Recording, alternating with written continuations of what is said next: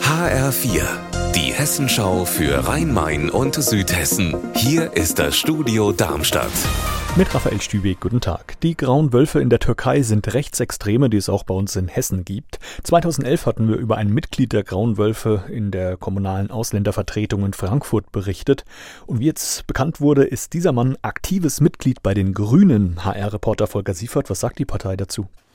Die Frankfurter Grünen sagen, Fayez Cetina habe sich bereits 2011 distanziert von der rechtsextremen Partei, habe keinen Kontakt mehr und wehre Annäherungsversuche seiner ehemaligen Gesinnungsgenossen ab. Und gibt es denn Gründe daran zu zweifeln? Zumindest sollten die Grünen genauer hinschauen, finde ich. Auf Facebook hat er einen Link gesetzt zu einer Seite, auf der sich Symbole der Grauen Wölfe finden lassen. Er hat auch Likes von einigen Sympathisanten der Rechtsextremen bekommen. Er sagt, er könne nichts dafür, wer ihm da den Daumen nach oben gibt. Das passt aber nicht ganz dazu, dass er jeden Kontakt zu Grauen Wölfen abwehrt. Eine kalte Dusche, das war in den vergangenen Monaten in den Sporthallen des Kreises Groß-Gerau die einzige Möglichkeit, sich nach dem Sport frisch zu machen, denn auf diese Weise sollte Energie und Geld gespart werden.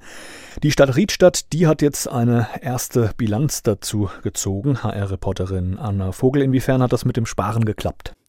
Die Sportvereine in Riedstadt haben tatsächlich von Oktober bis Dezember rund ein Drittel weniger Energie verbraucht als bisher im Winter.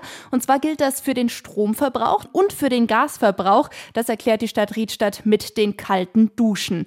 Damit soll jetzt aber im ganzen Kreis Groß-Gerau Schluss sein, weil laut Bundesnetzagentur kein Gasengpass zu befürchten ist.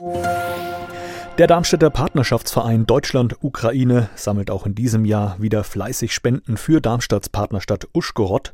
Am kommenden Samstag und an zwei Samstagen im Februar können Spenden im Sammeldepot in Griesheim bei Darmstadt abgegeben werden. HR-Reporterin Petra Demann, was wird da besonders benötigt?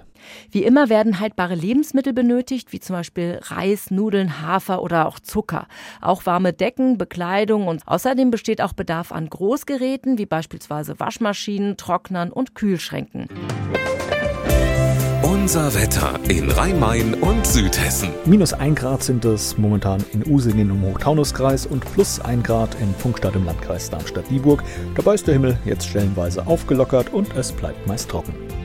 Ihr Wetter und alles, was bei Ihnen passiert, zuverlässig in der Hessenschau für Ihre Region und auf hessenschau.de.